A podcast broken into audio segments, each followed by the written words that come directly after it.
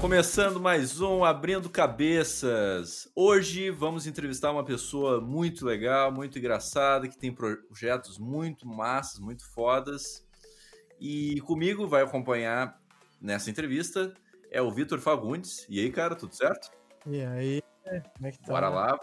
E eu de volta. de volta. Sempre indo e voltando esse Vitor. então, hoje vamos conhecer, como eu disse, a história desse cara que tem projetos que são muito engraçados. Provavelmente tu já conheceu ele no Jovem Nerd, algum vídeo do Jovem Nerd, mas que também tu pode conhecer ele num podcast chamado This is Brasil.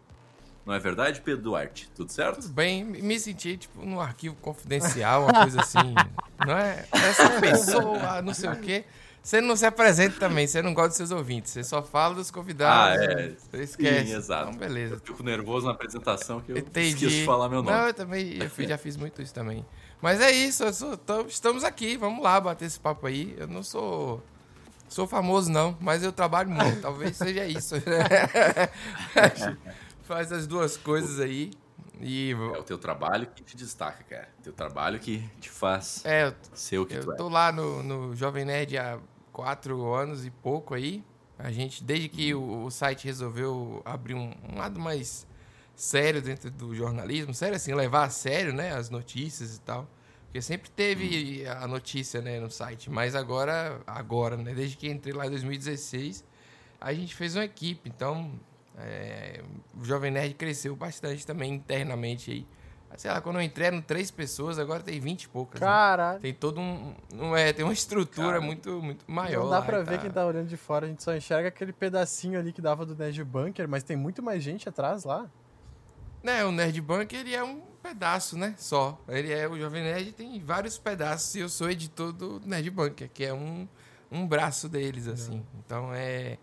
É isso, estamos aí. Além disso, tem o Desis Brasil, que é que é uma loucura, que é um podcast que a gente começou no finalzinho de março, é, eu e Nicolas Queiroz. Ah, é muito bom. A gente já fazia, né? A gente se conhecia há muitos anos aí, então a gente já fazia algumas coisas. É, e sobre podcast eu falo e escrevo, e enfim, do palestra, essas coisas todas há muitos anos. E aí a gente fez assim, ó, vamos fazer para se divertir e, e, ninguém vai pagar conta com isso, porque cada um já tem um emprego. O Nicolas trabalha no G-Show e ele editou é, lá de várias coisas. A gente, a gente trabalha top. muito. Só a gente, a nata. Não, mas, é, mas então, mas a gente, se, a gente trabalha juntos desde 2012 e a gente não tinha emprego nenhum, não. Entendeu? É, mas a gente sempre mas... falou do assunto. Aí a gente fez, mas foi inacreditável, porque, tipo, em três programas tava um surto louco, assim, de gente e aparecendo de todos os lados. E, e, e, tem muita gente que nos ouve lá e conhece muito mais o, o cara do Desis Brasil do que o Jovem Nerd, por exemplo, oh. né? Entre os seguidores e os ouvintes. Os, os... Chegou ah. aí, a gente tem duas semanas sem, sem lançar e a gente vai voltar em, em breve aí, porque a gente está resolvendo as coisas pessoais e tal.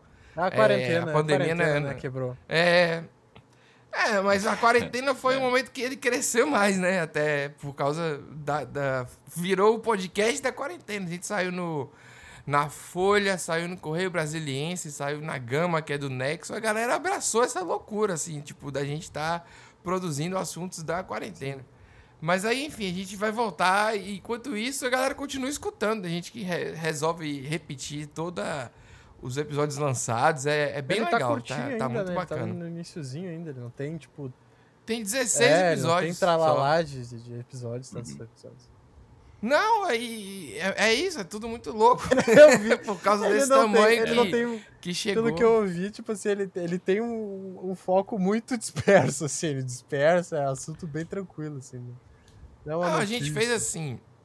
Né, isso é uma coisa legal, porque quando, quando começou a fazer, a gente não tinha marca, não tinha um projeto específico de estrutura, de roteiro, de nada. Vamos fazer. Quando chegou no terceiro, a gente falou assim, ó, vamos pedir para os ouvintes mandarem marcas aí. E aí a galera começou a mandar no quinto, sei lá. Porque a gente tinha que receber os áudios de algum lugar. Então a quarentena tava no nível, no auge, uhum. assim. Se é que a gente teve uhum. alguma vez, né? Aí, aí, aí, minha esposa comprou um chip de celular na, na farmácia. E aí a gente agora tinha um número de celular. Entendeu? Foi mais ou menos assim. E aí a galera começou a mandar áudio, a gente recebe, sei lá, por semana uns 300 áudios de, de cento e tantas pessoas. É uma loucura, assim. E, Esses áudios são loucos demais. É, tem uns que dá para usar, a maioria, e, e, os ouvintes. Aí a gente abriu um quadro que é o quadro do ouvinte. Que aí o cara vai e manda, uhum. a pessoa manda lá o, o, depoimento dela, a história dela. Então a gente começou a receber áudios diferentes. Teve áudio de 15 minutos, tem áudio de 11, tem áudio bizarro, mas a maioria total é de gente que gosta e já entendeu o programa. Agora sim já tem uma estrutura, já tem, tem marca, tem tudo, mas a, a, a lição é que o que importa é fazer logo, né? Não é ficar perdendo muito tempo no planejamento. É o oposto de qualquer negócio de sucesso, né? Que todo mundo diz que você tem que planejar antes e tal. Vai planejar porra nenhuma. É, só foram, né? Só foram. Não, e tipo, eu gostava muito. Eu gosto ainda, né? Eu vi, hum. inclusive, hoje, pra gente é, gravar, né? Pra te conhecer melhor. e, nossa, eu viciei muito, assim. Eu vi um 5 diretão, assim, fazer umas coisas, sabe? Porque, ao mesmo tempo, vocês fazem muitas críticas ao Brasil, né? E o brasileiro gosta de é, ouvir falar do Brasil, ouvir dos pro, os problemas que o Brasil tem, mesmo e fazer piada em cima disso. Então, eu acho muito legal, tipo, a maneira que vocês levam o programa, sem ser pesado e com muito, muito humor, sabe? Muito e trazendo para a realidade, sabe? É, a gente definiu uma data limite ali de 2014, quando a gente tomou o 7 a 1 como se fosse o momento que vem aí o, o, o, ladeira abaixo, né? Depois dali só desgraça o país. Então a gente definiu que a partir dali a gente queria resgatar o Brasil. O lema do, do, do slogan, sei lá, do, do, do, podcast é esse. A gente quer resgatar o Brasil de si mesmo. E, e aí a gente quer resgatar essa coisa que o brasileiro tem, que é rir de si mesmo. A gente ri das nossas mazelas aí, como acho que nenhum povo do mundo, assim, sabe? Então, a gente, através dos áudios de WhatsApp, de vídeos malucos, de coisas que as pessoas mandam, a gente ri da situação, né? Junto com a pessoa. Então tem, tem aquela velha fumante xingando a mulher na rua e tal. Aquilo é real, aquilo é Brasil, né? Alguém. Entendeu? Não é um, uma coisa, um quadro de humor. Então a gente ri junto, porque todo mundo tem ou conheceu uma vizinha, uma, uma tia, tem uma avó que é essa pessoa desbocada, entendeu? Então, o que a gente faz é isso, a gente só traz a, a realidade. Tem dias que a gente vai falar do Brasil e pega as notícias da semana para discutir. Não tem muito o que fazer piada, a notícia já é uma piada, entendeu? Então, às vezes, a gente vai lendo, e lendo assim, né? A gente coloca o trecho também, a gente tem uma, uma edição, Nicolas que cuida da edição, que é incrível, assim. É, a, a, coisa criativa é nossa, a gente vai fazendo enquanto está gravando. É tudo improviso. É então. bem. É, não, não, a gente tem uma estrutura, né, um esqueleto, mas tem coisas que eu não conto para ele, que vou falar e ele também. Então, para ver a reação real, uhum. assim. Mas é ah, como massa, eu falei, massa. a gente já faz coisa junto há, há, sei lá, 10 anos quase. E, e a gente já fez palestra, evento e podcast, eu já escrevi artigo em livro, não sei o quê, sobre o assunto. A gente tem uma dinâmica muito boa, só que é muito parecido. Assim. A gente nasceu. É, ele nasceu 25, eu nasci 26 de janeiro, né? Ou ele nasceu 27, sei lá. Então fica dizendo até que é dia parecido Caraca. nessas coisas. E aí eu tinha amigo também. Quando eu vou pro Rio, fico na casa dele às vezes que eu fui. Então, Enfim. e como vocês se conheceram, cara? Porque ele é do Rio e tu é de Salvador, sabe? Em que momento vocês se encontraram? A gente se conheceu quando eu fui fazer uma palestra no UPix, no uhum. UPix Rio de Janeiro. É, na época o UPix tinha um evento que era mais essa, essa celebração do é, da internet, né? Da cultura de internet. Ainda não era o Will Pix hoje que até questiona algumas coisas de marketing e tal. Então hum. era o momento que os influenciadores todos estavam surgindo ainda. E aí eu fui fazer a palestra lá sobre podcast e eu cobri o evento também é, para o próprio Pix, como jornalista. Eu fiz as matérias e cobri as outras palestras. Aí Nicolas assistiu a minha palestra e a gente ficou trocando ideia lá e tal. E, e a gente fez o o Bacanudo, né? Que era o, o primeiro programa nosso aí, que já era. Já existia, mas quando ele entrou, ganhou outra cara. Então era o Bacanudo era o meu, era um canal com muitas coisas, né? Era um, um portal com muitos podcasts. E o dele era o Caçadores da Lista Perdida. Aí a gente gravou nessa época aí de 2013 até, não sei quando, mas a gente tinha uma média muito alta de ouvinte pra época, né? Chegava a ter 20 mil pessoas por episódio.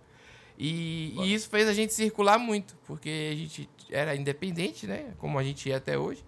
É, tinha uma equipe pequena e que, que chamou a atenção de várias coisas e foi, foi até por isso, pela notoriedade do que a gente fez lá, das coisas, de projetos mesmo, que eu comecei a trabalhar também no Jovem Nerd, porque é, uma coisa vai indicando a outra e Sim. tal. E quando teve esse processo aqui, eu, eu troquei ideia com os caras e, e foi, né? Então, é aquela coisa de ir fazendo aí e vai do jeito que dá, né? O, Bacanudo, claro. só pra vocês terem uma ideia, é, eu fiz um festival, chamou Festival Bacanudo. Então, durante três anos, a gente fazia edições itinerantes em três cidades do Brasil, né? Primeiro foi só no Nordeste, era Salvador, Fortaleza e Recife. E aí no último ano a gente fez Salvador, Fortaleza, Recife e Brasília. Uhum. Que aí chamou o Diogo Braga lá e tal, do, do Matando Robôs Gigantes, que já tinha ficado meu amigo também. E aí foi o último ano, porque eu comecei a trabalhar no Jovem Nerd e acabou o tempo para qualquer outra coisa. Mas a gente saiu da parada online para encontrar as pessoas, assim. É, é isso que eu acho que é legal também. É... agora com a quarentena acabou. agora a gente tá em casa falando com as pessoas de casa, né? É, e, e, vai ficar assim, não sei até quando, não sei como é que tá esse negócio aí. É, pois então. Pois é. é. Eu só quero que tu dê um resumo para as pessoas que é, não conhecem o que tu faz no Jovem Nerd. O que mais ou menos hum. tu faz? Tu é o editor-chefe, né? Tu lida com as, as, notícias, tu faz revisamento, entrevistas. O que normalmente eu tu sou, faz, assim? Eu sou editor-chefe do Nerd Bunker. Nerd e, Bunker. E cuido do, do, portal de maneira geral, assim, né? É, tem o Nerdcast, tem as produções de vídeo, que aí já são, já são outras coisas, entendeu? Uhum. E tá aí você tem o comercial, você tem outros setores da empresa. Eu cuido dessa parte do Nerdbank e um gerenciamento de conteúdo geral, assim, também. Então, é, antes da gente começar a gravar, eu falei que hoje fiz um monte de entrevista, uhum. né? Aí não Sim. posso falar, mas eu fiz um monte de entrevista para uma série que vai sair de um canal X, entendeu? Então eu fico à frente disso. Quem, qual repórter que vai cobrir tal coisa? Agora tá sem viajar, mas a gente até fevereiro a gente viajou pra caramba, assim. A gente já fez cobertura na China, no Japão, é, na Europa várias vezes. Eu fui para o set de gravação da His Dark Materials, que foi da HBO, é, no país de Gales. Aí. Então eu cuido de toda essa coisa entre as empresas, estúdios, isso e todas as editorias. Então não é só filme nem série. Aí você tem a uhum. parte de games, tem anime, tem, tem tudo, né? Então eu cuido de um pouco de tudo. E aí na equipe tem as, as editoras assistentes que, que ajudam a fazer isso. A gente faz tudo lá, cara, de, de, de escala a, de quem trabalha no fim de semana, no feriado, até programação de, de folga. É um. Eu sou gerente, né? Meu cargo é esse, gerente de, de conteúdo, né? É. Mas é, minha principal uhum. função é no site.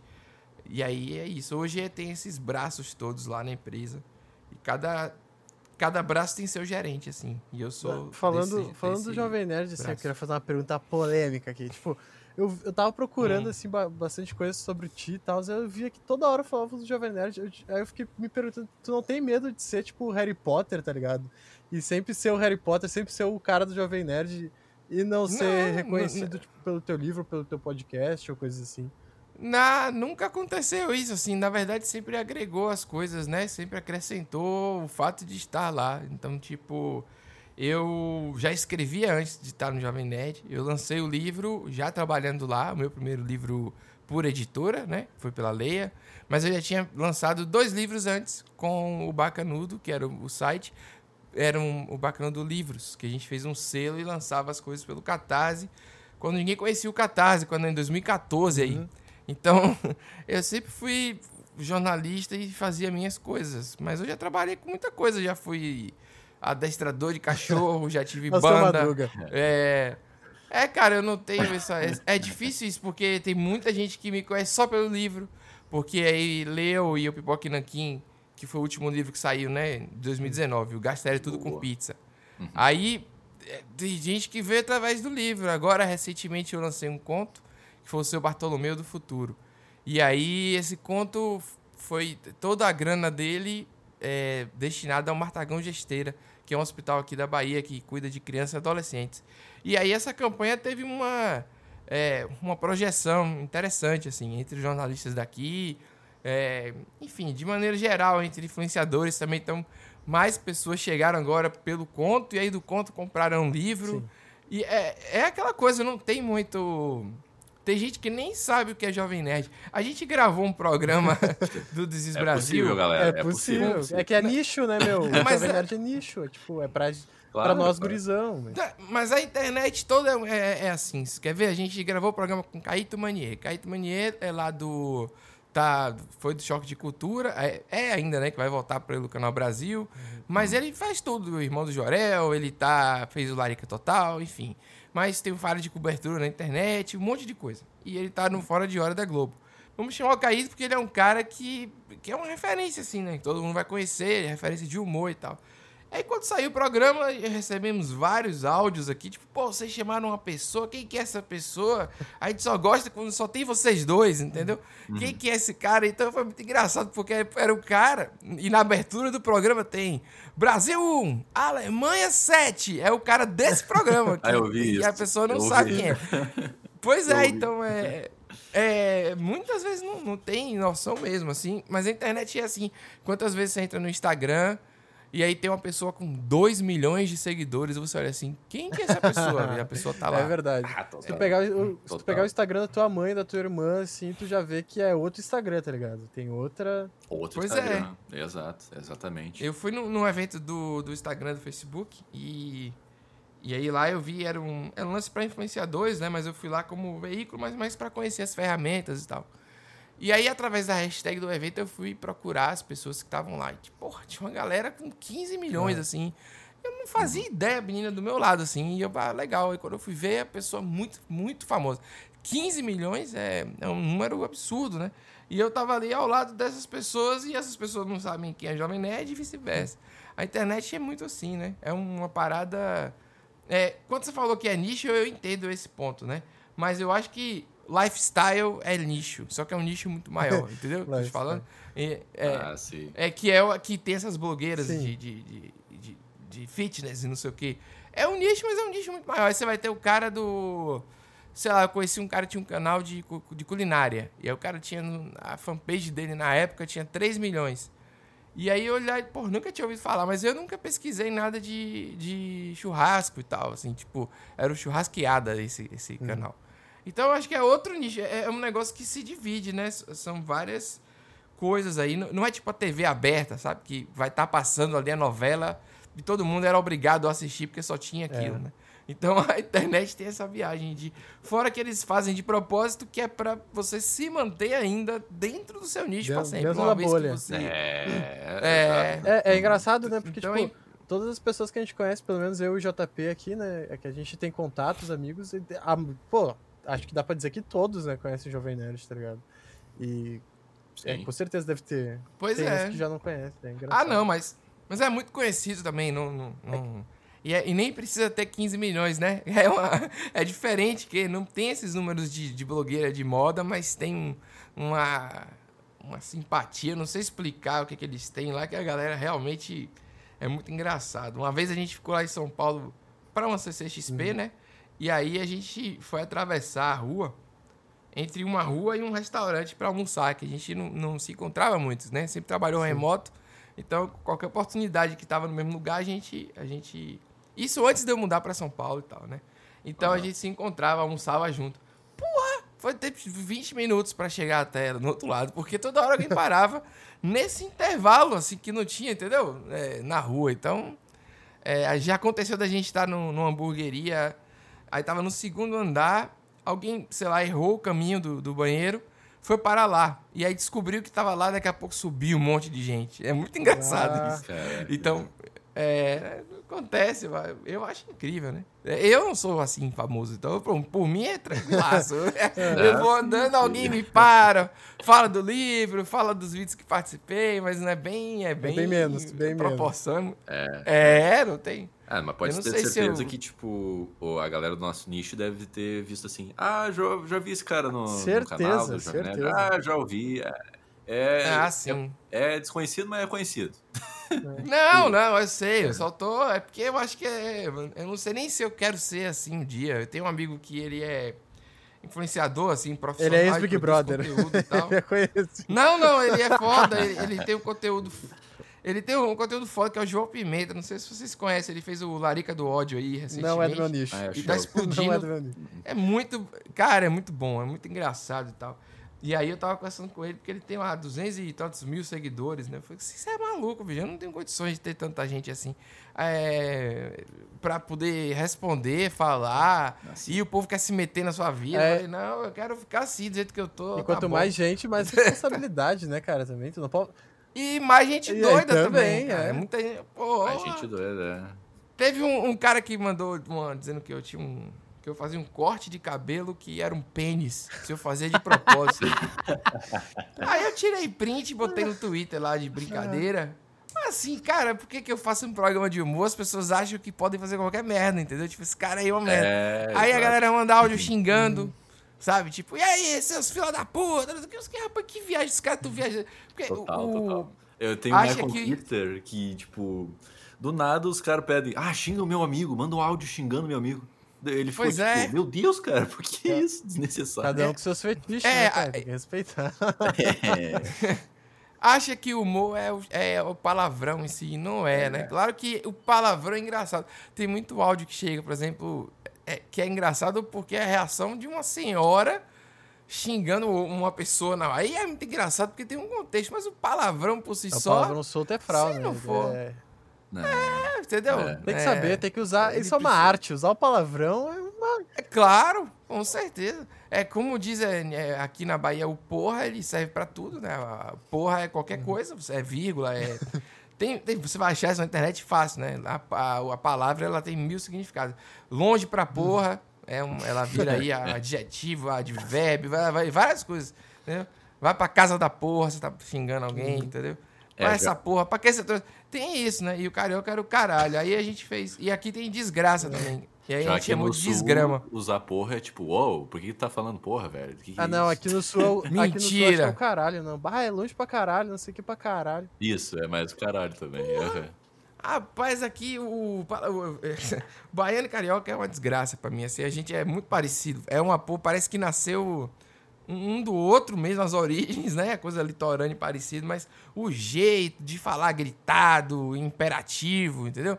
O, às vezes você vê um cara fazendo um pedido na rua, parece que as pessoas estão brigando. Você não sabe se é uma briga ou se é só uma comunicação Cara, normal. Eu jogo os, jo- os jogos online aí, né? Os Fortnite da vida, os COD, e às vezes cai com os Hum. carioca, velho. Parece que os caras estão me xingando, velho. O tempo é. inteiro. Sim, É muito mas- estranho, velho. Muito estranho. É, mas, mas aí é.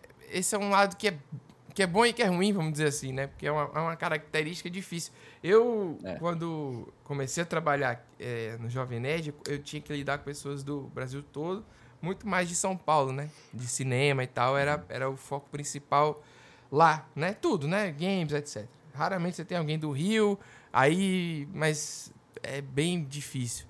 E aí eu tava tendo a reunião essa semana e falei, ah, porque isso aí foi enrolado pra caramba e tal. Aí eu sinto que a pessoa leva, levou a sério, como se fosse assim, eu estivesse criticando. Aí eu paro e falo, não, isso enrolado é tipo assim, a coisa não desenvolveu bem só, não, não é que foi enrolado é, deliberadamente tentando, entendeu? Aí a pessoa ri comigo. Até hoje tem isso. Quando entra gente nova na equipe, às vezes eu falo assim, elogio, a pessoa acha que eu tô xingando, né? Eu falo assim, pô, você hoje tá retada, né? Aí a pessoa, isso quer dizer o quê? Você tá indo bem pra caramba e tal. Eu disse, Porra, valeu. Porque antes tava com medo de eu estar. Tá, Porque muda o tom, né? Então, sem o tom tem, tem isso também. É, é, é não só a gíria e tal, mas a entonação é, é difícil. É coisa, coisa nossa. é Brasil. assim. Mas é de legal todos. demais. É, eu até ia perguntar, É. tipo, vem muita gente do Brasil pra trabalhar no, no Jovem Nerd? Ou não? Ah, lá no. no Negão- na minha equipe. O negão quer mandar na- currículo, na minha- sente só, o negão quer mandar um currículo. É. Ah, já mandei, já mandei. Não. Não, mentira. Na minha equipe tem. É muito massa isso, porque tem uma pessoa de, de Curitiba, tem uma pessoa do Maranhão, tem eu de Salvador, tem gente de São Paulo, do interior de São Paulo. Tem. Mas já teve gente de Ama- da, da. Não sei se foi Belém, não, foi Amazonas. Teve gente. Assim, já teve de, de, do Brasil todo bem legal, assim. E, e, e, lá tem isso também, de, é, de ter uma diversidade, assim, dentro da equipe, sabe? E, e tudo isso, pessoas que eu chamei porque é, no final das contas acabou ficando a equipe que eu chamei para trabalhar uhum. e tudo online. Então, raramente eu nem via as fotos das pessoas, assim, entendeu? Eu não, não era muito de ir no LinkedIn, não. Chegavam os currículos e tal, e eu ia ver, beleza. Eu já sabia o que eu queria. E aí agora a gente tem uma equipe que só tem. tem tinha gente de Minas também, no interior de Minas. Agora tem uma equipe que tem. É, eu sou o único homem da equipe. Então é muito engraçado. As meninas me sacaneiam às vezes lá, é muito massa. É, os assuntos eu não consigo. É, às vezes o ator é bonitão, aí eu fico, porra, vocês são foda, só faz, eu tento falar de uma mulher bonita também pra ver se, se entra lá, mas entendeu? Mas, mas não, a galera é muito gente boa. A única briga que eu tenho lá com as meninas é que eu sou muito é, eclético nas minhas coisas, então eu consigo ouvir hip hop seguido de Maiara Maraíza, assim, ah. sabe? Eu tô nem aí, assim. Ah, aí tem um legal, lançamento, uma sofrência daquela braba. E aí eu mando para meninas assim, pai, vocês têm que ouvir essa música, a música é bizarra demais. É um, a mulher falando do cheiro de shampoo. E aí eu sou censurado, todo mundo, entendeu? Fica me sacaneando. É cancelado. Lá, porque, é, são pessoas que não, não, não valorizam a brasilidade. a coisa ruim, o churume pô, do Brasil também é bom. Mas é, pô, porque, não é, veja só, tem, a sof... eu não gosto dessas músicas é, de, assim, quando são os homens, sacou? Os caras estão sempre bebendo e fazendo e botando pra fuder, porque eles são foda, sou, uhum. sou homem, sou foda, uhum. tenho um carrão, sei lá o quê. Quando as mulheres fazem, eu acho que as letras são mais verdadeiras, assim, muito mais do que idealizadas, sabe? Então eu acho muito engraçado de ouvir é, a mulher realmente. Pô, você, você conhece essa música dos 50 reais, né? Ah, a mulher chega no motel e ainda paga a, a mulher que tá traindo, né? Toma aqui seus 50 reais. Eu fico, cara, que letra mas Quem que pensou isso? É uma poesia contemporânea. Aí eu acho muito engraçado. Então eu, eu gosto, cara. dou risada e, e, ouço em casa. Não sei se eu sou, o, o, por exemplo, o público, sei lá, o cara de Goiás que realmente sofre ali, que tá entendendo é, a música da região dele com a mesma propriedade, né? uhum. né? Mas eu escuto do meu jeito e acho engraçado as coisas. E aí sou censurado, sou censurado no Twitter, coloco lá o lançamento de Marília Mendonça, o pessoal me ignora, não tem um like, nada. entendeu? É foda. Ai, ah, não tem um foda. like. Lá teve um dia que eu tava na aula de português, lá no, no ensino médio. Daí a professora puxou a letra dos 50 reais pra dar uma estudada. Olha aí. Sério, sério. Daí tu fica Tô pensando. falando pra você. Ah, verdade, né? Tem umas nuances aqui que a gente não pega. Cara, filosofia. Mas, não, isso assim. Não, é pior é, que tem. É. Gente, é. Tudo, tudo é, dá pra gente usar, né? É, eu acho muito elitista, né? O pessoal fala do funk, fala disso. Ah, isso é verdade. É, é, é verdade. uma representação, é uma representação de, daquele povo, da, daquele momento do nosso povo, é isso que eu estou te falando. Então, uhum. tudo vai desenvolver e tudo que é diferente, é, que não parte da, da, elite, assim, é sempre mal visto, né? Primeiro. Então, se você olhar o samba, pô, o samba era um lixo, né, velho? Era considerado é, lixo, é, é, uma coisa de segunda classe, não era erudita aqui na Bahia e o Rio também, então você tinha teatros com ópera, sacou? Uhum. E, é, era, era outro mundo a ideia de você ser. É, o Rio de Janeiro passou por uma obra gigante que, na época depois que do Império ali, que saiu e veio é, a primeira eleição, que não foi bem eleição, os caras tentaram fazer com que tivesse uma aparência europeia baseada nos jardins franceses. Ah, então, total. Entendeu? É uma loucura que não faz sentido. Então, tipo assim, durante muito tempo, até a farinha, farinha da gente aqui, a farinha de mandioca e tal. É, não, farinha, eu sou rico, eu só como se for farinha de trigo, porque é importada. Uhum. Então é, é, muito bizarro, assim, é, é, é muito. É, eu não estou entrando no valor de você gostar ou não, mas tudo tem um valor cultural que vai ser transformado, sacou? Então eu não sou desses que jogo fora nada, não. A, a, nenhuma cultura. Nem, se você olha, o cara sintetiza um som que não existia antes. Alguma coisa se aproveita e, e se transforma, sabe? Então, por isso que eu sou sou apaixonado nesse sentido, por qualquer tipo de música, qualquer tipo de, de texto, qualquer coisa. Não, não, não quer dizer que eu tenho aqui a coletânea dos funks, eu não conheço, sacou? Mas é, eu não sou contra. Aí tem os modão desse de sofrência. Eu vou ser o Duca.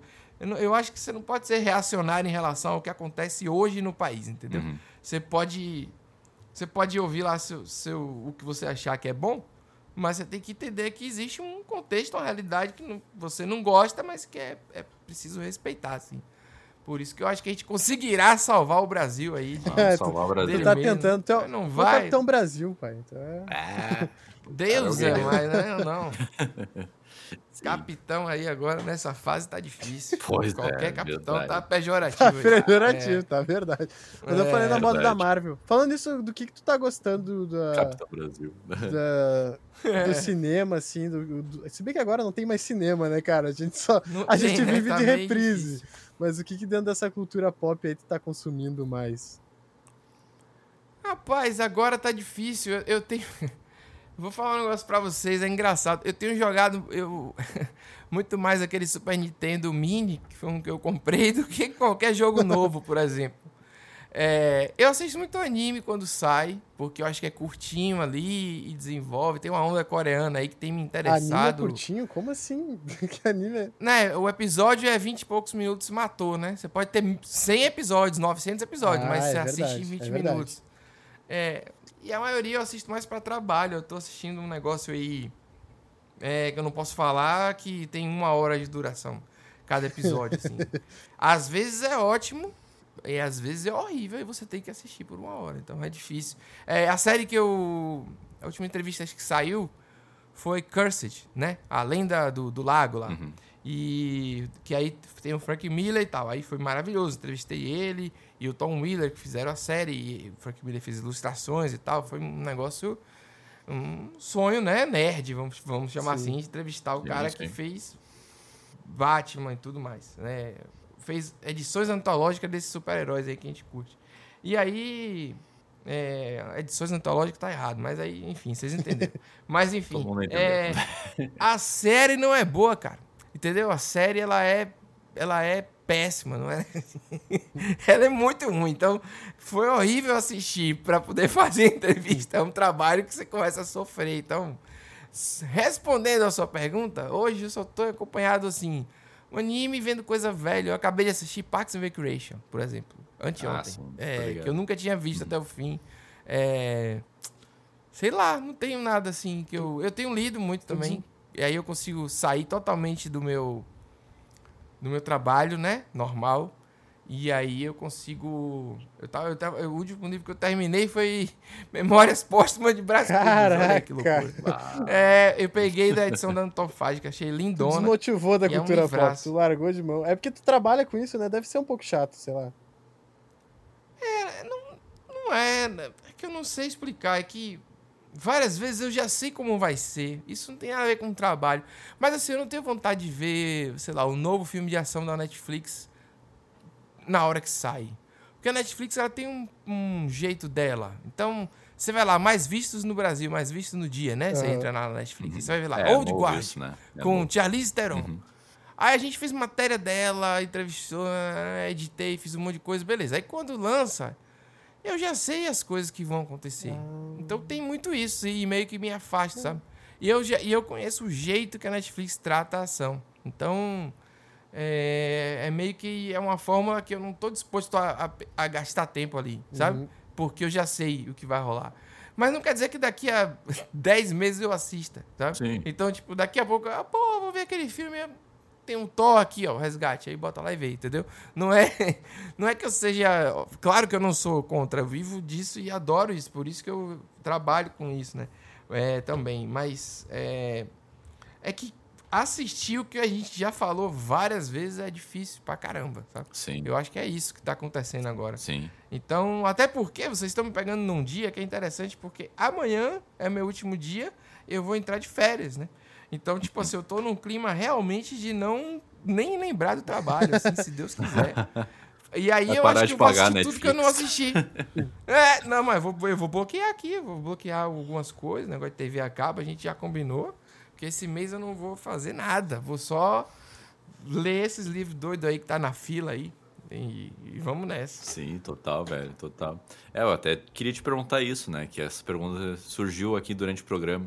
Na hora de tu hum. fazer a crítica, né? Tu tenta tirar tudo isso que tu já sabe, tudo que tu já conhece sobre filme, sobre série, e tenta pegar o cru, ou tu mistura tudo e já é, faz a crítica conforme o que tu já fez, tu já trabalhou em cima dessa obra, sabe? É isso que eu queria saber. Sim. Eu não, eu não tenho escrito muito é, feito as críticas, né? De, porque realmente eu prefiro, assim, como eu tenho muitas outras funções, não dá para eu assistir ou jogar, uhum. sei lá, 100 horas para zerar e escrever. Então eu sou, nesse caso, eu sou editor. Sei lá, saiu The Last of Us 2. A Tainá, ela jogou horas, ela conhece a série de cabo a rabo. A Marina foi jogar antes em Nova York. Tipo assim, as meninas sabiam muito mais do que eu, entendeu? Então Sim. eu não vou escrever sobre o que eu não conheço. Eu acho que precisa conhecer sobre o filme, etc. A gente fez sobre Dark, a crítica de Dark. Uhum. Eu chamei um frila que é o Daniel Furuno, que trabalha. Antes de eu entrar aqui, ele já fazia textos pra gente. Foi um texto maravilhoso, um texto incrível. É muito melhor do que eu faria, sacou? Uhum. Então, eu, eu respeito muito isso, assim. Quem que vai fazer o melhor trabalho né, na sua editoria ali. Sobre entendeu? tal assunto. É, isso. Aí. Isso, não, não me importo de fazer tudo. É, quando eu fui fazer His Dark Materials, que é a bússola de ouro e tal. Então, eu fui lá ver, pô. Aí eu tinha lido os livros todos e visto as coisas. Então, eu cheguei lá, eu vi os objetos criados, entrevistei o elenco. Aí eu era a melhor pessoa, mas se não fosse eu, a pessoa que tinha esse conhecimento, iria qualquer outra pessoa que soubesse, sabe, da redação para fazer. Então, primeiro tem isso. Segundo que eu acho que quando eu vou escrever, Daí, nesse caso que aí sou eu mesmo, tem, não tem escapatória, vamos dizer assim, eu misturo um pouco as duas coisas. Eu, eu fiz um filme da Netflix que tinha um elenco. Cara, tem, eu esqueci o nome do filme, mas tinha o Ben Affleck, tinha, tem o cara que fez o Rei Arthur, um monte de homem, ah, aquele é, Oscar Isaac, sabe? Os, é, os caras meio traficantes. Ah, uma, esqueci o nome uma do viagem filme, assim. mas tô ligado. Uhum. e eu entrevistei o cara, puxa, esqueci o nome do cara. Eu entrevistei todo mundo assim, e, e, e, um deles era esse cara que ele tem a fama de dar entrevistas difíceis. Hum. E aí eu. Pô, a gente teve um papo maravilhoso por telefone e tal. Ele começou a viajar no, capitalismo, de não sei o quê. Aí eu pensei, né, no, no, no, que o filme significava. Quando eu, quando eu vi o filme, eu fiz uma crítica misturada ao papo, sabe? Então acho que aí ficou, ficou bem legal. Ficou uma coisa assim, tipo assim: olha, esse filme é legal e isso assim foi feito desse jeito, sabe? Acho que dá para misturar, assim. Mas eu acho que o ideal é você saber muito e aí escrever ou fazer o vídeo, enfim. É, e aí, às vezes, tem escolhas mais ousadas como essa, né? De, de escrever é, tendo entrevistado a equipe toda. E aí é, é muito foda também. É uma possibilidade incrível. Quem vai ler vai. Quem curtiu vai, vai adorar, né? Se ouvir o autor, o ator, né? Falar o que ele achou ali de fazer tal cena, aquela cena que você achou boa também. Uhum. Tem esse lance, assim. Mas o, o principal é isso, é respeitar quem é o melhor profissional de cada área, assim. E e, e a gente. É engraçado porque entrevista um monte de, de, personalidade, de Hollywood, de não sei o quê. Mas é uma constante desconstrução desse ego, assim, né? O jornalista ele vai ter ego, porque ainda mais eu que trabalho num lugar de que é, mistura entretenimento, influenciadores e tal. Então você recebe mimo, você recebe presentinho, você recebe essas coisas. Mas assim, na hora do vamos ver, tipo, na entrevista que eu tava hoje, era eu e o cara do uma moça do Today Show nos Estados Unidos, tinha um cara que apresentava o jornal de Los Angeles. Uhum. Então, tipo assim, você é só mais um. E as celebridades são extremamente inalcançáveis. E as assessorias, elas são meio que guarda-costas dessas pessoas. Então, Total. se você tem cinco minutos, você tem cinco minutos. Quando passar cinco minutos, é tipo assim, desligue.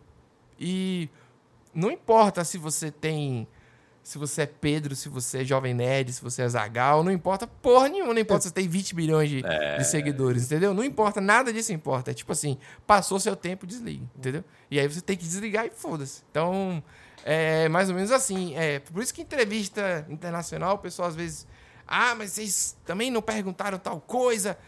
Primeiro que não dá tempo, segundo que é um ambiente bastante complicado. É, é tenso, né? É bem tenso. Controlado, é, uhum. entendeu? Mas aí com o tempo você desenvolve é, é, técnicas e tal, e, e, vai, vai conversando, vai trocando ideia, assim. E aí a entrevista tem uns que são maravilhosos e outros que não são, e você aprende a, a aceitar, né? Que não é todo dia que você vai fazer a melhor entrevista do mundo. Mas é, não é culpa sua também, né? Você tá falando em outro idioma, já tá nervoso com aquela situação.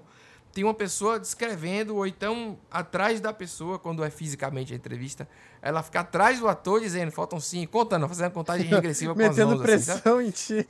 É foda, brother. É, teve, teve uma entrevista que eu fiz aqui no, no, no Brasil que foi massa. Foi com o Zachary Levi, do Shazam, é. né? Ah, sim. E é. aí, o que aconteceu aqui no meio, descobriu que a minha mão, quando eu me movimentava, assim, falando com ele, tava entrando na câmera que pegava ele, sabe? Uhum.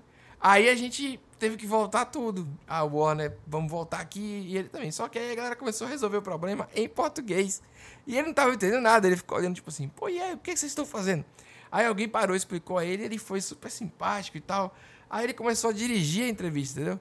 Então vamos lá? Aí ele inventou a claquete, action, não sei o quê. Aí, pô, aí você, quando tem um cara desse, você fica feliz demais, pô. Sim. E. Mas tem uns malas também, cara. Ah, tem ah, gente que dá medo. É muito massa. E como é que tu é faz quando a entrevista, quando o cara, tipo, tu falou ali, ah, ele é conhecido por dar entrevistas difíceis, tá ligado? Como é que faz com, com um cara que é difícil de entrevistar? Porque eu tento me preparar, ah, você... fazendo umas perguntas, assim, mas se o cara é difícil, não vai render, tá ligado? Uhum. Tipo, não rende. E como é que tu faz pra ah, é, não, não rende e pronto, assim. é, ah, foda-se. Tipo, é. não tem muito o que não, fazer. Eu já, é. eu já entrevistei gente que não tinha um monte de resposta curta. Os americanos são foda, velho, porque eles têm um media training, né? Que é esse treinamento de imprensa, que é incrível. Uhum. É como, são, é como se todo ator, todo artista, como desenvolvedor de game também, o, o pessoal que tem mais treinamento é o de game, eu acho. Eles são inacreditáveis. Você pode fazer qualquer pergunta, eles vão dar um jeito de, de responder de forma positiva e ainda fazer propaganda do que eles estão fazendo. É, é. incrível, é, é incrível. Se você é. olhar de longe. E jogos, é um, principalmente, tu fica anos em desenvolvimento, anos e anos para responder tudo Ó, isso. Uhum. O Tomb Raider, o último que lançou. Sim. Shadow, né? Esqueci agora o nome. É foda, eu tô terrível. É, eu, eu fui lá jogar pela primeira vez, assim. A gente foi num teatro todo maia. Acho que é Mayan Theater, inclusive. eu não esqueci o nome.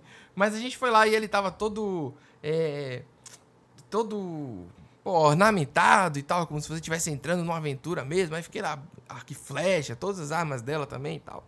Aí fui jogar e beleza. Então, depois eu fui na E3 e aí eu fui entrevistar a mesma equipe. Quer dizer, o que eu quero dizer é o seguinte: eu acompanhei o jogo do início, quando só tinha uma fase, até o final eu fui cobrindo o jogo, uhum. certo? E aí eu, pô, tinha perguntas para fazer bastante.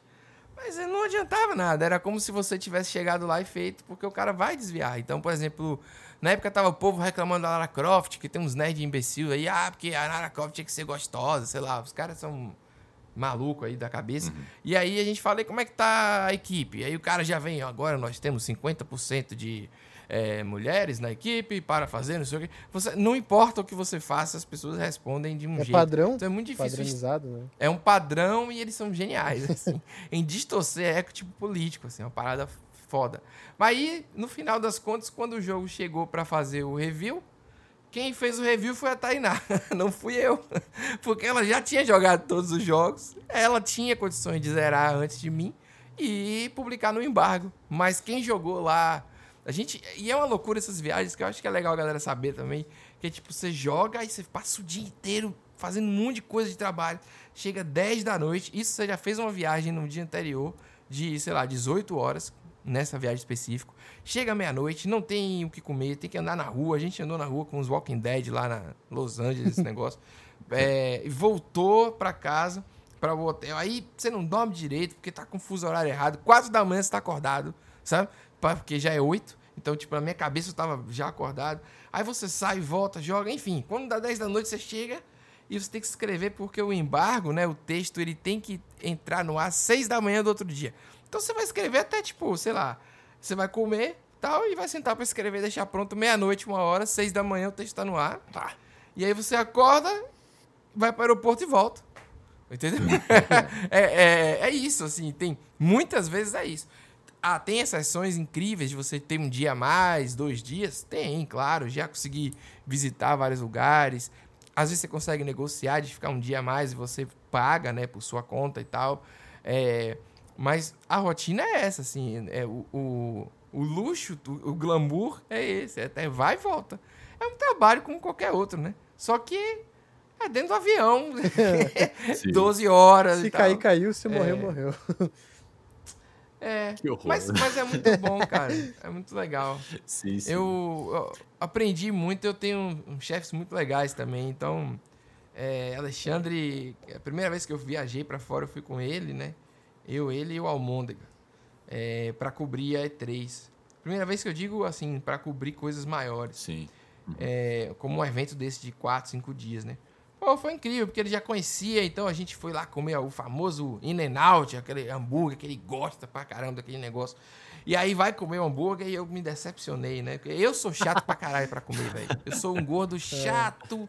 Eu, eu como qualquer coisa. Você pode me dar um pedaço de, de pedra, eu vou comer. Mas não quer dizer que eu vou achar bom. É isso que eu tô querendo dizer, entendeu? Eu como, digo assim, reclamando. Então, tipo assim, Pô, aí eu fiquei, passei a viagem inteira reclamando. Sou muito mal agradecido. O cara me mostrando um monte de coisa e tal.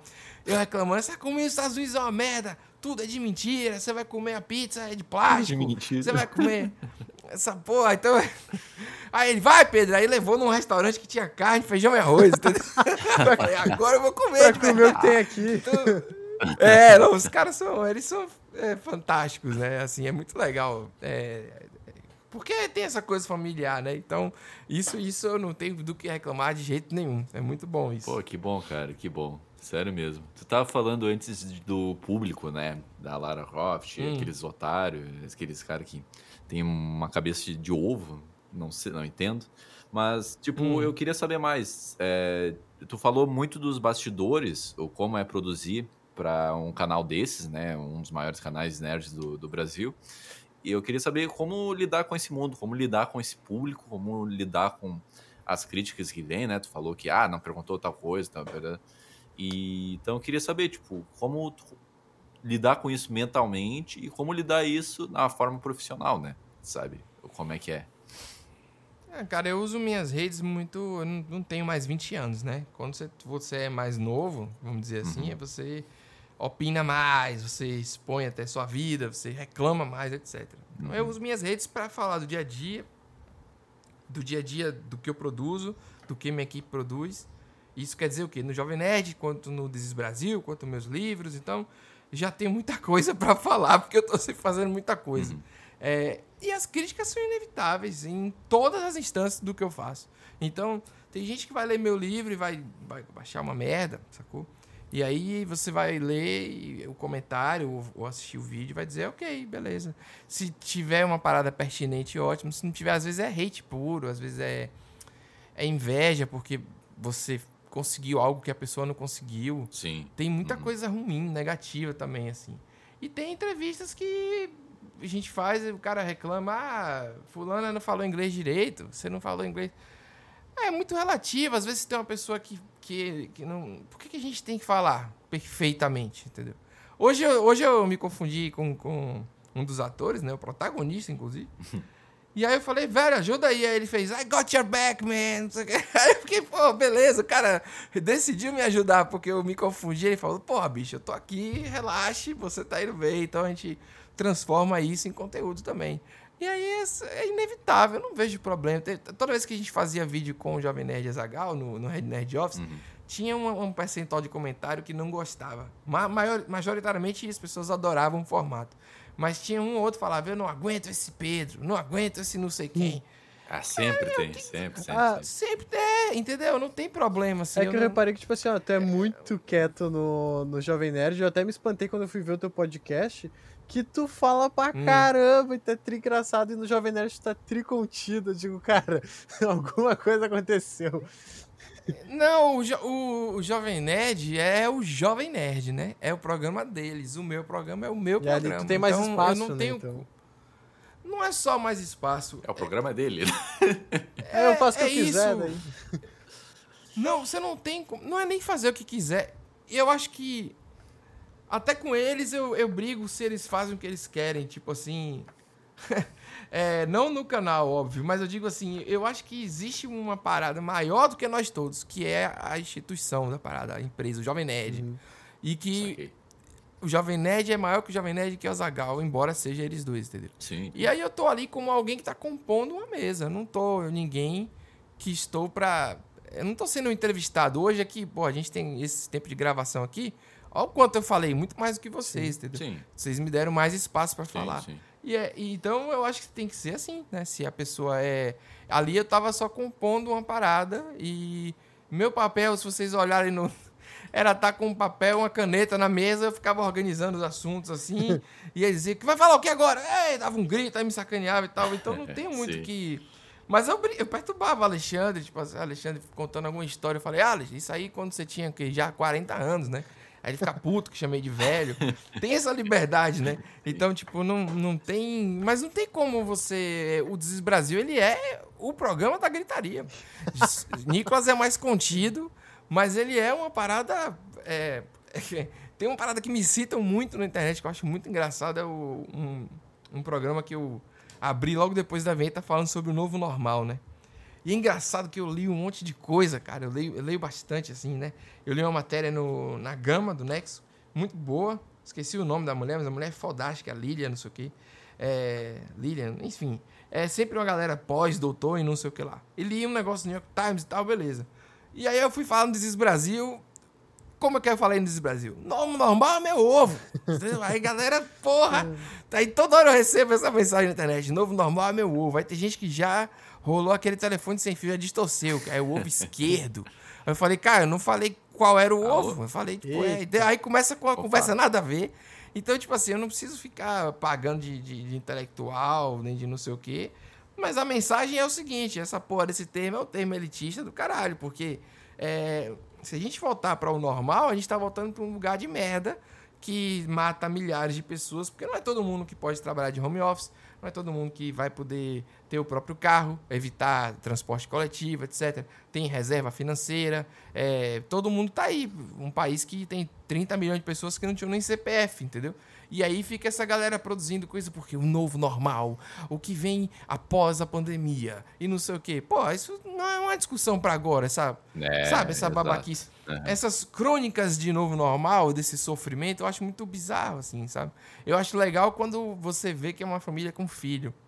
Que aí eu, aí eu sei que tá sofrendo. Já liguei para amigo e eu sei que tem dois filhos e o cara tá louco em casa. Sim. Com um, entendeu?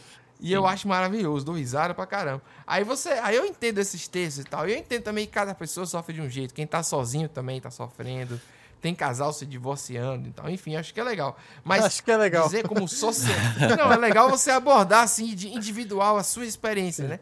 Mas assim, a, transformar isso num termo para ser aplicado na sociedade, sei lá, acho que a galera precisa baixar a bola um pouco. Corona e fizeram corona que era um auxílio emergencial Aí a imprensa tentou emplacar o Corona Voucher. Nossa. Que porra de nome bosta, cara. Tirando sabe? sarro do, que que do, do, da desgraça, tá ligado? E isso, é um jornalismo de iFood da porra. O cara que não sabe quanto custa um tomate mesmo. O cara que é só verdade. pede o, o combinado do dia. Então a gente precisa é, criticar também esse outro lado, porque a gente tem que tem esse contrato social aí com as pessoas que estão se fudendo mais. Não com a pessoa que tem a vitrolazinha em casa. Quem tem a porra da vitrola em casa, com a coleção de vinil e não sei o quê, ela optou por isso, entendeu? Tipo, não é um cara é, que é pobre, é, entendeu? Tem gente que, não, é pobre não opta, né? É. E, entendeu? É, e tu... Eu acho que esse é o ponto. Sim, exato. De... E tu falou um ponto muito interessante ali, tipo, tu falou, ah, eu, eu fiz a piada e teve um pessoal que não entendeu, levou a sério, né? E tem contextos e contextos, sabe? Tem contextos que a tua piada vai funcionar porque tu tá num programa de humor, tu tá fazendo piada pra criticar certas coisas que tu não, uhum. não acredita, ou... É, tu não acredita. Nesse caso, não acredita. Ou que tu acha engraçado mesmo, tu acha que é zoado. Então tem não, contexto e contexto. Ninguém sabe? levou a sério, não. Essa não? ninguém levou ah, tá. a sério. É, só distorceu o caminho dela. Então, tipo, foi. Ah, ficou muito maior, entendeu? Virou uma outra piada. Mas ninguém levou a sério. Assim, é, o que a gente tenta fazer é não tirar sarro de ninguém. Sim. Não rir das situações. É, rir das situações e não das, Das pessoas, pessoas. e tal. É, E acho. tentar dizer que não tem um áudio do cara super machista. é, que o cara reclama que a mulher fez a, a marmita dele errada. Vocês devem ter ouvido. Esse áudio é bem velho. Sim. E aí o cara, porra, Florida! E carioca, né? Claro, tinha que ser. Porra, Florida! Eu pedi o, o, o frango, você bota um monte de farinha, porra! Aí a mulher fica puta, você vai pegar essa marmita e enfiar no seu cu. Porque eu faço o negócio, você fica fazendo low carb e eu não posso botar farinha, que não sei o quê.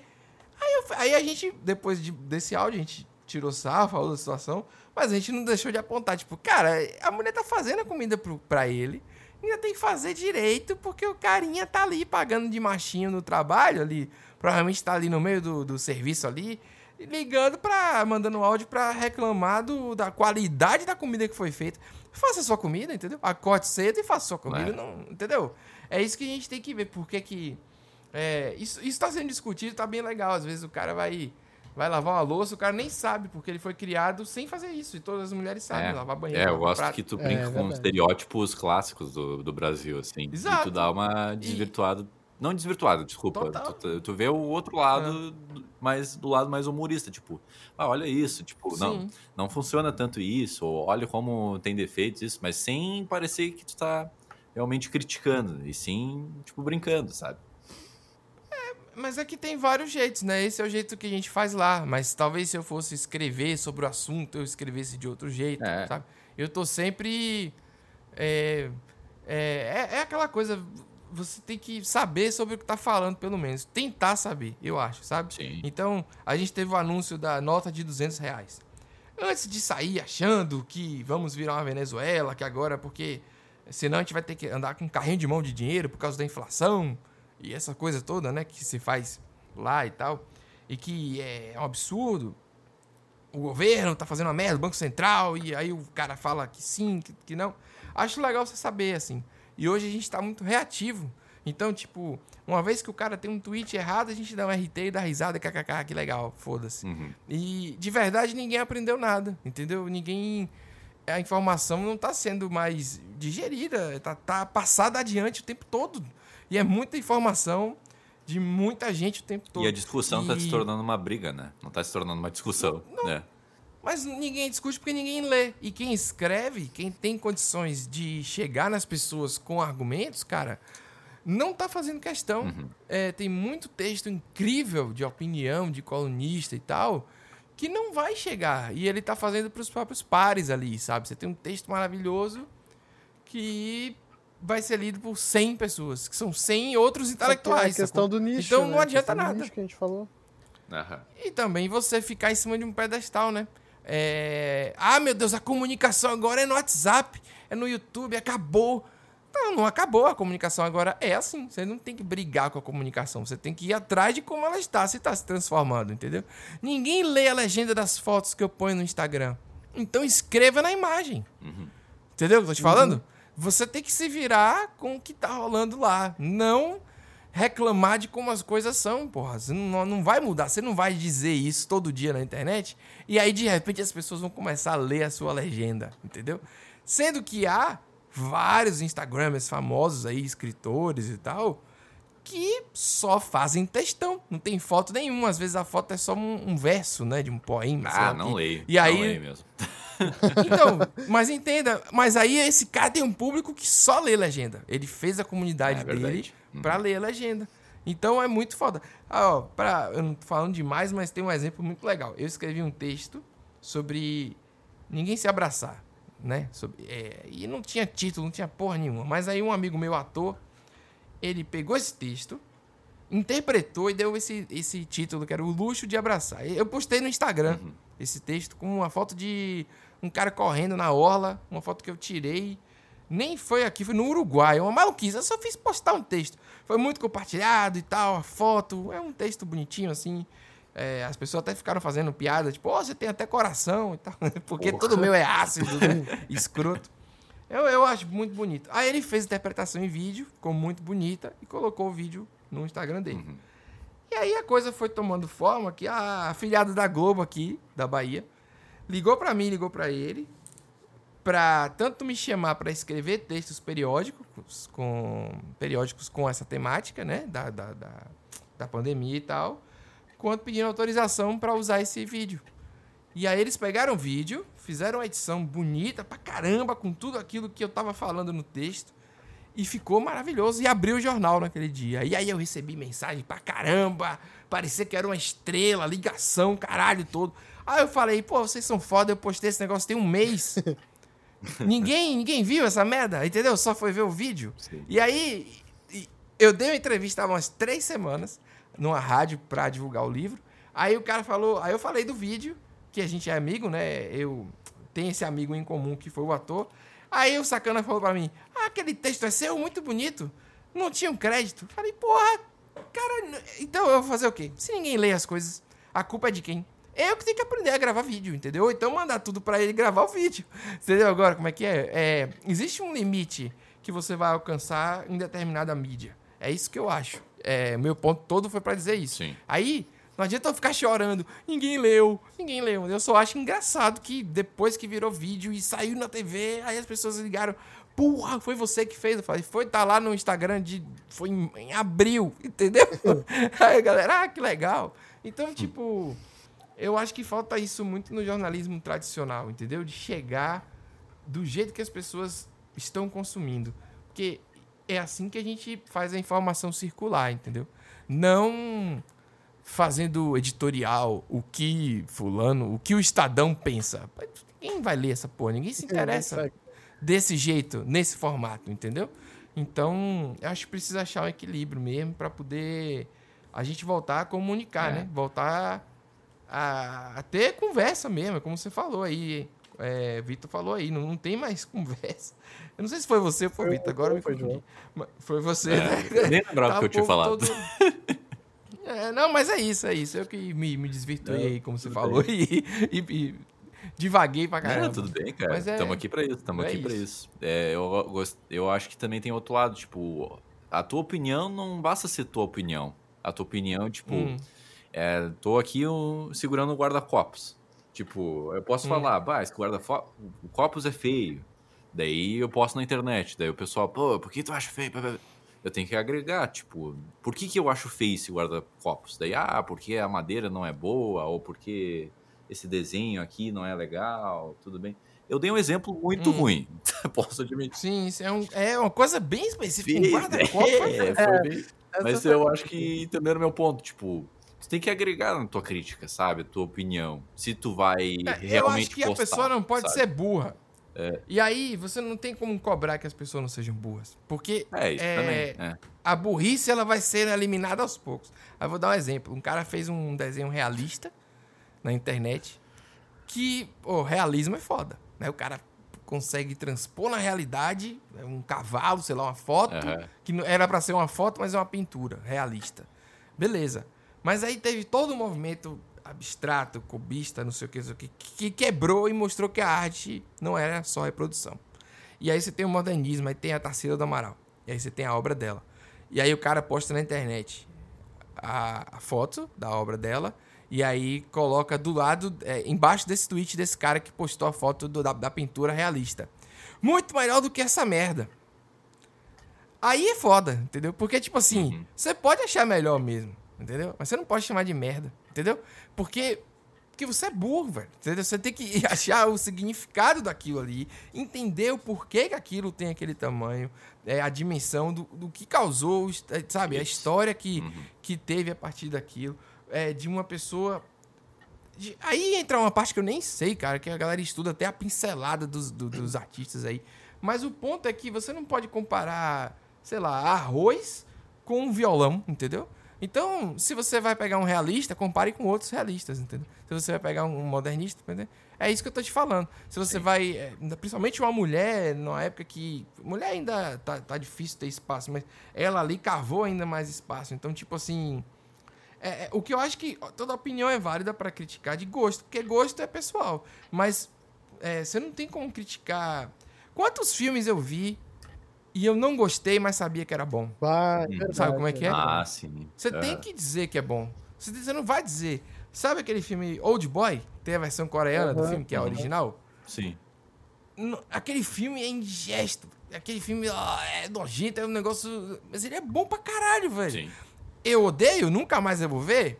Com certeza. Porque eu passei mal ali, meu Deus, é todo horrível. Não, nada se salva, não tem uma felicidade no filme. Mas aí o filme é bom, entendeu? Então você não pode, você tem que saber separar essas coisas. E crítica não é opinião, né? Como, como tava falando.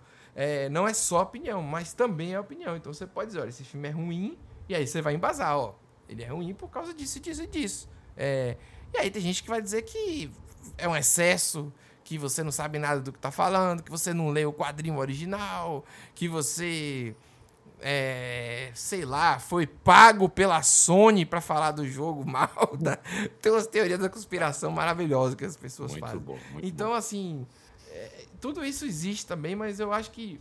é, sabe, às vezes tem uma pessoa que só quis dar uma opinião dela no Twitter dela para os 100 seguidores dela, sabe? Que são os colegas de escola. Uhum. E aí a pessoa bota lá uma foto e diz assim: menino, que coisa horrível isso aqui.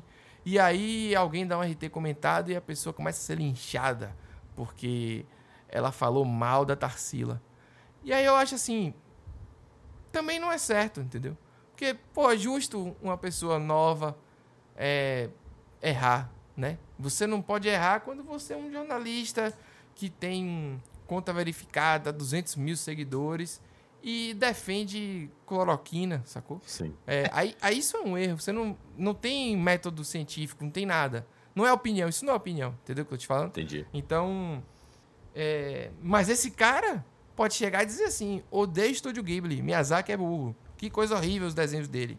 Entendeu? Ele pode dizer isso, ele pode dizer o que ele quiser. Uhum. E a gente tem que ouvir. É, eu defendo a liberdade de, de ouvir qualquer coisa, desde que não, não seja ofensivo, obviamente, é, gratuitamente, né? Uhum. É, o, o meu trabalho mesmo lá com o Nicolas no Desis Brasil é meio foda, porque a gente tenta fazer humor engraçado, né? Então não é pra ser humor inteligente, humor ácido, humor elaborado, humor pra gente zorra total, humor adnê, não é nada. É humor engraçado. Sim. Então, desde que seja engraçado, dá pra ir pro ar. Se não tem graça, não tem como. Você receber um áudio, umas, sei lá, 50 vezes esse áudio de uma moça que no final do áudio ela tá desesperada com o negócio da aula online, né? Aí saiu até no Greg News, saiu o, o Kib lá, como é o nome do, do canal do, É. do- Ai, meu My esqueci o nome dele. O Antônio. News. É, Eu acho que é Antônio My Tales. News, é. É, porque Kib ele não gosta mais que chame. É, Antônio botou lá e tal. Sim. E, enfim, todo mundo usou esse áudio e a gente não usou. E aí todo mundo, tipo, pô, vocês não usaram? Eu achei, junto com o Nicolas, que o desespero daquela mulher no final do, do, do- do áudio não era engraçado. Era engraçado no início, porque, pô, vocês estão passando um monte de dever de casa, tô cuidando do meu filho, tá horrível. Mas no final é um tom de voz desesperador, entendeu? Uhum. Tipo, ela não tá conseguindo dar conta, ela tá desesperada. E aí eu parei com ele e falei, cara, a gente não tem como usar isso. E aí ele falou, é, tá horrível, tá, tá deixando a gente triste. Então a gente não usa. Então, é, é, é fazer humor engraçado. E aí, sobre opinar, que é o que você tava falando aí, que eu já tô viajando muito, eu acho que tem que opinar sabendo que tem consequências e a gente tem que aprender, mas sou contra o linchamento só pra ganhar like aí. Principalmente de quando é criança e, sabe, adolescente. Acho tão. Pô, a menina adolescente postou uma foto viajando na Europa, não sei se vocês viram isso. A galera caiu em cima da menina. Pô, a menina tá feliz, pô, porque a escola dela fez uma viagem e foi todo mundo pra Europa. Pô, que legal pra ela. Tem 15 anos, botou aquela camisa, todo mundo com a camisa igual, sabe? Aquelas coisas de guri mesmo, de. Vai dar camisa parecida Ah, e acha bom. Hoje em B2. dia, né? Olha, você com 30 anos fazendo uma excursão, todo mundo com a camisa B1, igual, que B2. vergonha. é, então. E aí a pessoa vai lá criticar a menina, a menina chorou, a menina pediu desculpa por ter postado. Não tem que pedir tem- desculpa, é, ela é isso, a não vida tem que pedir dela. Desculpa, é. Uhum. Então, é, isso é, isso é, eu sou, eu sou bem é, crítico em relação a como as coisas estão indo na internet. Então, eu me posiciono assim, tipo, lá eu falo sobre o que eu gosto, às vezes eu falo algo e alguém discorda, e, e a gente termina educadamente. Quando não termina, eu silencio a pessoa, nunca bloqueio, porque acho que é mais legal ela ficar falando sozinha do que eh, ter a satisfação de que eu bloqueei.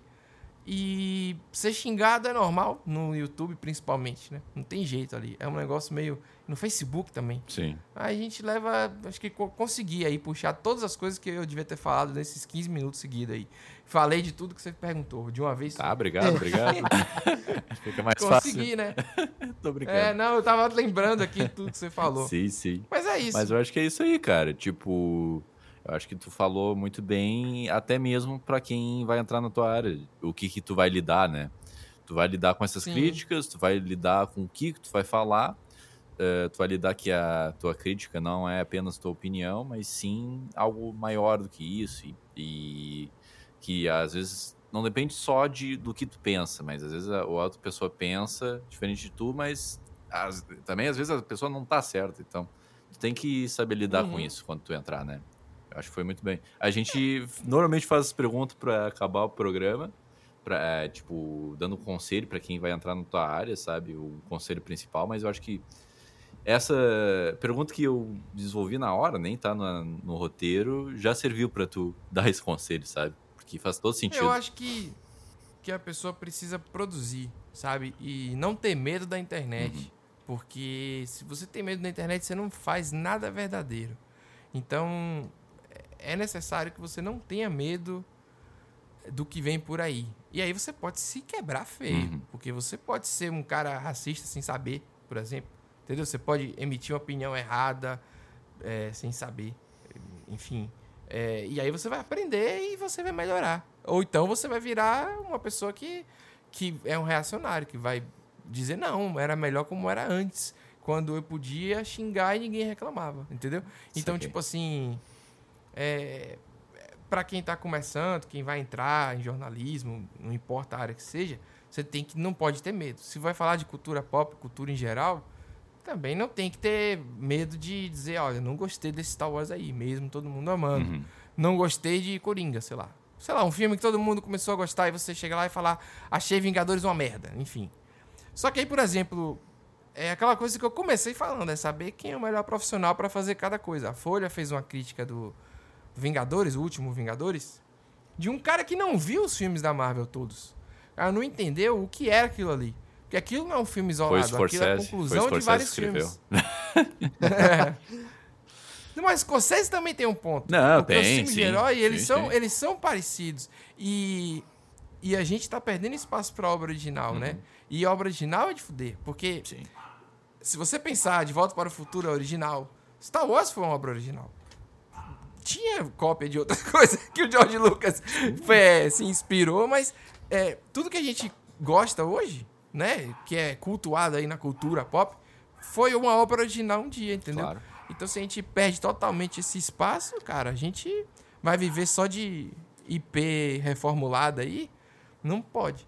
Então, o Martin Scorsese tinha um ponto importante, é que a galera já cai em cima, né?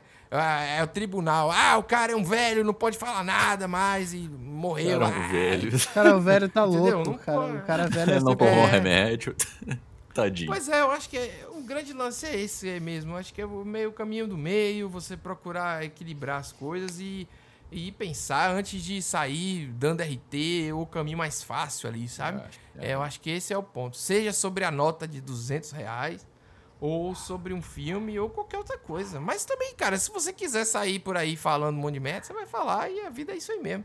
Vai ter público pra tudo. Ainda tem isso, né? Tem público pra tudo. Então, vai ter o cara que vai falar mal, vai ser racista, não sei o que lá, e vai conseguir ganhar dinheiro com isso. É.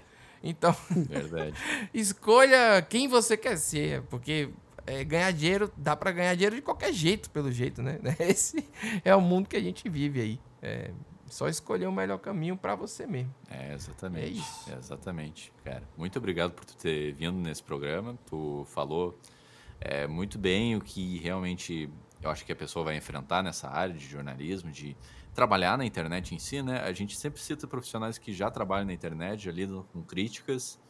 E eu Uhum. acho que tu resumiu todos os processos disso, sabe? Então, muito Sim. obrigado pe- pela participação e pe- por ter aceitado o convite, por ter aceitado ter vindo aqui.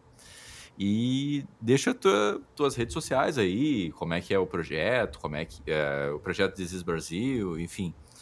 É, deixa as tuas redes sociais, Beleza. a gente vai dar espaço aqui pra ti pra isso, sabe? Não, é, eu que agradeço, foi, foi muito legal, difícil marcar aqui, porque tá corrido, Uhum. é, mas graças a Deus estamos aí chegando nas férias. É, então bom, deu tudo bom. certo. É, é, cara, o Desis Brasil, você acha a gente lá, tem as redes todas, é tudo, é Pedro H. Duarte, onde você procurar, e no Twitter, no Instagram mais, né?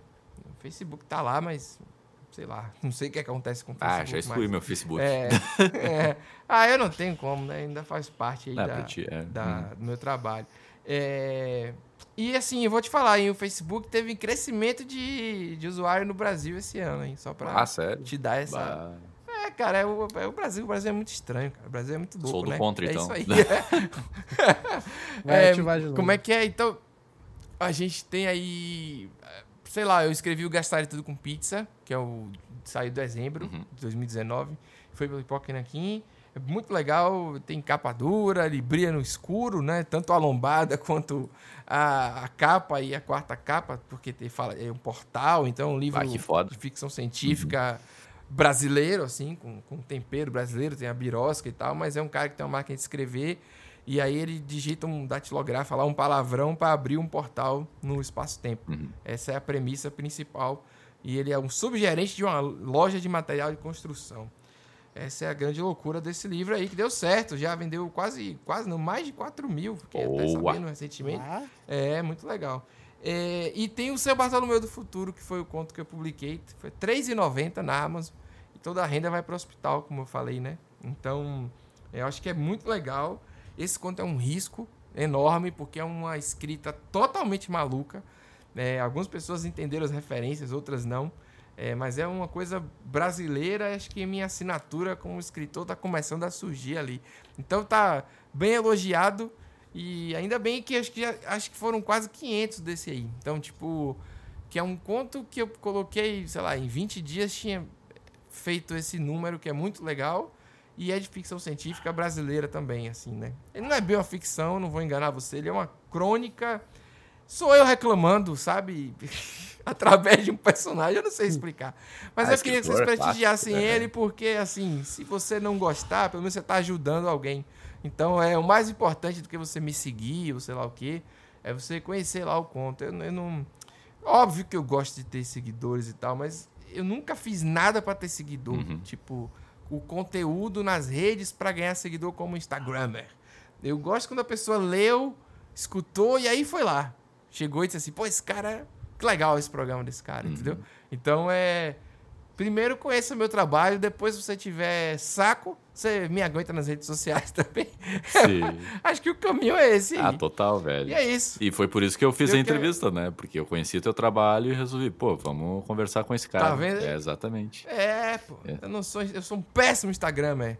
De férias, talvez eu, eu tire fotos bonitas. Aê. E aí você- com textos que ninguém vai ler, né? Ainda tem Ah, isso também, faz- mas vamos lá. Textão, faz textão. Faz textão. É, eu vou levar um cavaquinho, vou aprender umas músicas, vou tocar uns negócios lá. Vou fazer umas maluquice aí. Não sei o que, eu vou fazer também. Ou então não posso fazer nada. Tá? A gente planeja O que é umas o coisas, melhor e mais férias, indicado é não fazer nada. É, pois É o que eu cara. faço. É uma, é uma casa isolada de pessoas, de coronavírus e de tudo. Então é eu, a esposa e o cachorro. Boa. E mato e a areia. Então essa é a grande. A, meu, a minha vontade de. Resumindo aí pra posteridade esse programa. É que a minha vontade é essa aí, é ter uma casa nesse, uma casa como essa que eu vou agora. Só que eu não tenho dinheiro pra comprar, então eu vou ficar só um período de tempo. Quando eu tiver dinheiro, é pra lá que eu vou. Aí vocês não vão me ver mais. Boa. Mas- Boa. Muito bom, cara. Falou, gente. Ah. Desculpa aí, passei meu tempo já, tô Ah, sacaneando já, tranquilo. mas Ah, tá louco, cara. Valeu. Foi muito show esse Foi papo. muito Foi muito foda. Foi muito foda mesmo. Eu acho que a Muito galera bom. tá curtindo aí. E eu só vou falar aqui. Meu nome é João Antunes. Vou falar no final agora. olha aí. Ah, Atrasado. Atrasado. É um easter egg pra quem ouviu até o final, saber o meu nome. Olha aí. ah. E muito obrigado. Você sabe que a gente Oi. não falou nosso nome no Desis Brasil até o terceiro, quarto Tu episódio. jura, velho? Bah. É, Cara, é muito louco, a gente fez- também não falava meu nome. Eu esquecia. Não falava, não. É. Aí a gente chegou no terceiro episódio e falou: "É, vamos falar nosso nome aqui. Aí a gente falou. Esse foi o nível da, da, da estrutura desse projeto. Mas tem muita coisa boa planejada pra ele. Ai, que Mas show, aí eu já vou falar mais ainda e eu não deixo você terminar o programa. Tchau, vou fazer um fade out assim. hein? Tchau, tchau. Tchau. Sim. Não, tranquilo, cara. Tranquilo. Eu só vou falar aqui que quem ouviu até aqui, muito obrigado mesmo. Tipo, é, agradeço. E eu acho que o mais importante é a pessoa que ouve até o final, que depois comenta, depois fala, pô, muito show. E muito obrigado, Vitor, que me acompanhou mais um episódio. De nada. E já nos segue para os próximos programas. O que seguir é, é o que vai surgir de é, outros convidados, outros assuntos. Então já segue aí. O nosso papo é sobre criação digital no meio da internet, no, enfim, quem trabalha nesse meio digital, para te inspirar no teu trabalho, no teu dia a dia. Então é isso aí. Valeu e até a próxima. Tchau! No programa pra inspirar as pessoas, eu falo que as pessoas são boas, né? Rapaz, olha aí.